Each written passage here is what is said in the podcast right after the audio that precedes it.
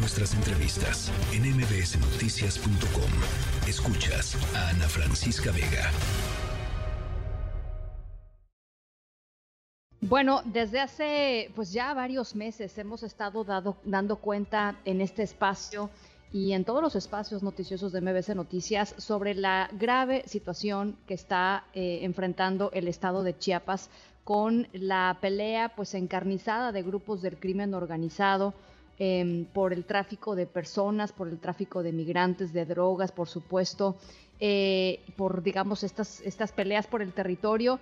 Eh, y la, el impacto que tienen en las distintas comunidades, en el desplazamiento de muchísimas personas, frente además a las eh, impresionantes omisiones del Estado, a todos los niveles, el Estado mexicano.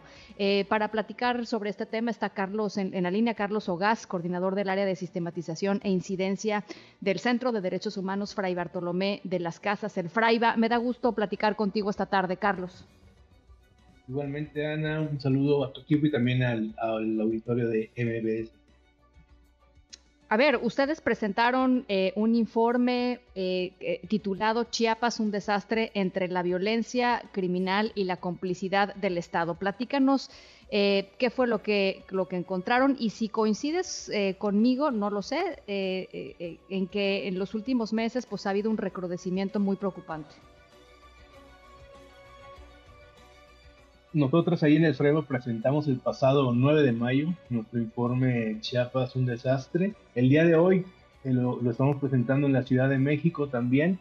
Y pues bueno, ahí lo que nosotros hacemos es una radiografía justamente pues de las diversas violaciones a los derechos humanos que ocurren en el Estado, por lo menos las que, las que nosotros como centro atendemos y bueno, ahí también decimos que nos encontramos en medio de una diversificación y también opacidad de grupos armados que están utilizando la violencia para el control social, político, económico, ¿no? También eh, que, que, está marcado por una continuidad, una estrategia contrainsurgente de los 90 tras el levantamiento zapatista y una impunidad que ha venido fomentando, que ha sido fomentada también por actores estatales que ahí abona a, la profundización de la explotación, el despojo, la marginación social, ¿no?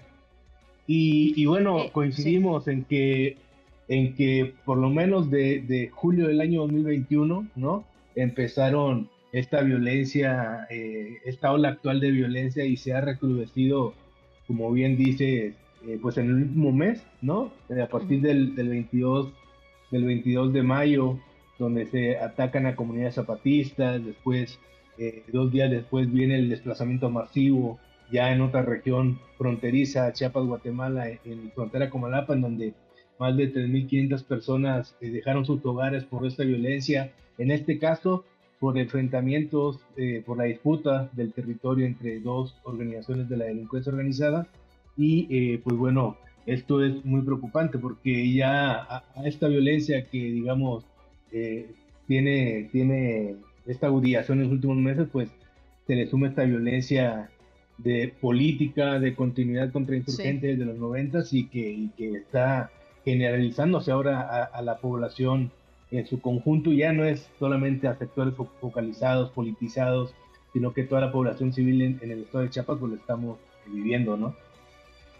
Sí. Oye, cuéntame eh, si desde su perspectiva o cómo juega desde su perspectiva el tema migratorio. Sabemos que eh, hay una, eh, una, inmensa cantidad de personas migrantes que están en territorio chiapaneco, por ahí en algún momento me parece que fue Hume. Sacó una...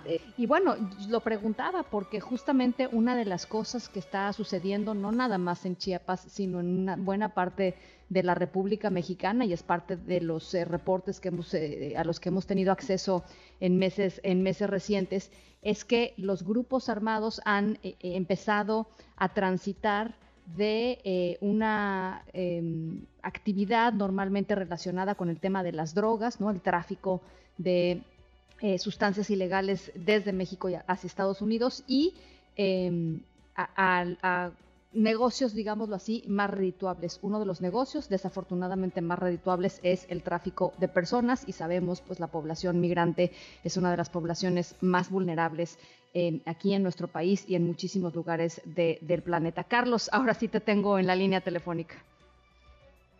Sí, así es, Ana. Y bueno, como lo dices, efectivamente, eh, hay que decir que Chiapas está situado estratégicamente por la frontera con Guatemala y sobre todo el gran tránsito eh, internacional de personas, pues justo en movilidad, ¿no?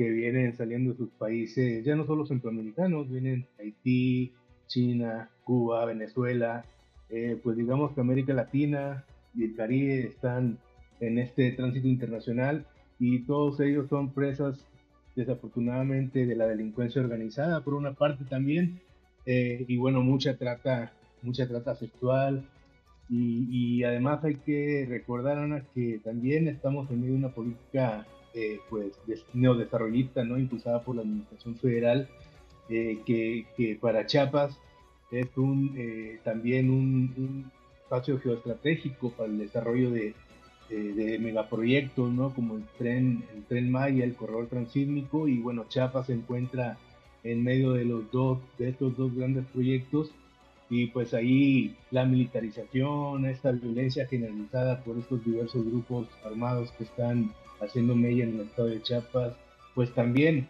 se le suma a, la incursión de programas sociales con una gran derrama económica hacia los pueblos y las comunidades que está dejando profundas eh, pues fracturas en el, tejido social, está dejando mucho desplazamiento forzado, está dejando también eh, que, bueno, eh, pues esta, esta asilos, incluso eh, están pidiendo asilos en, Estados Unidos, entonces, bueno, es, es, importante resaltar esta situación y también, sobre todo, la omisión que el, que el Estado mexicano frente a esta situación está está haciendo, ¿no? Hay una inacción tremenda y a pesar de que tenemos las puertas abiertas con, con los distintos niveles de gobierno, particularmente el gobierno federal, eh, pues no hay tampoco rutas de atención claras, estrategias a largo plazo que disminuyan y, garanticen la seguridad, la paz, la integridad de la población, ¿no?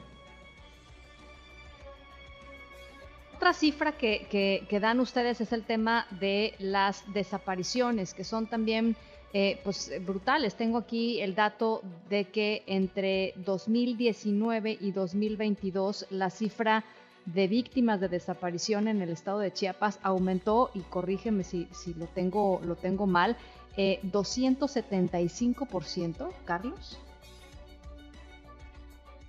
Una, el, fenómeno de la desaparición está en, aumento, ¿no? Particularmente en estos lugares en donde eh, pues el crimen organizado se está disputando los territorios y, esto solamente pues digamos eh, las cifras oficiales, ¿no? Ya no digamos todas esas personas sin rostro, sin registro, como te digo, las personas en situación de, movilidad internacional. Eh, y, te, tengo que decir que tampoco es, es el único, ¿no? Eh, por lo menos de, del 2021 a la fecha, alrededor de 7.500 personas han sido víctimas de, de desplazamiento forzado, ¿no? tienen que salir huyendo de sus casas eh, para sin nada sin nada encima para, para cuidar sus vidas ¿no? en medio de tanta violencia en, medio de un verdadero escenario de guerra ¿no? Creo que eh, faltan acciones importantes por, por, parte de los gobiernos para que la tranquilidad la paz eh, pues vuelva vuelva a sus territorios.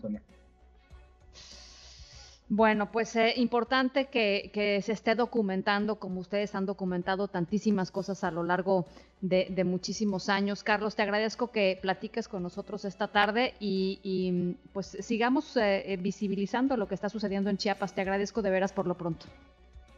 Gracias a ustedes también por el espacio y un saludo de nuevo al auditorio y al equipo.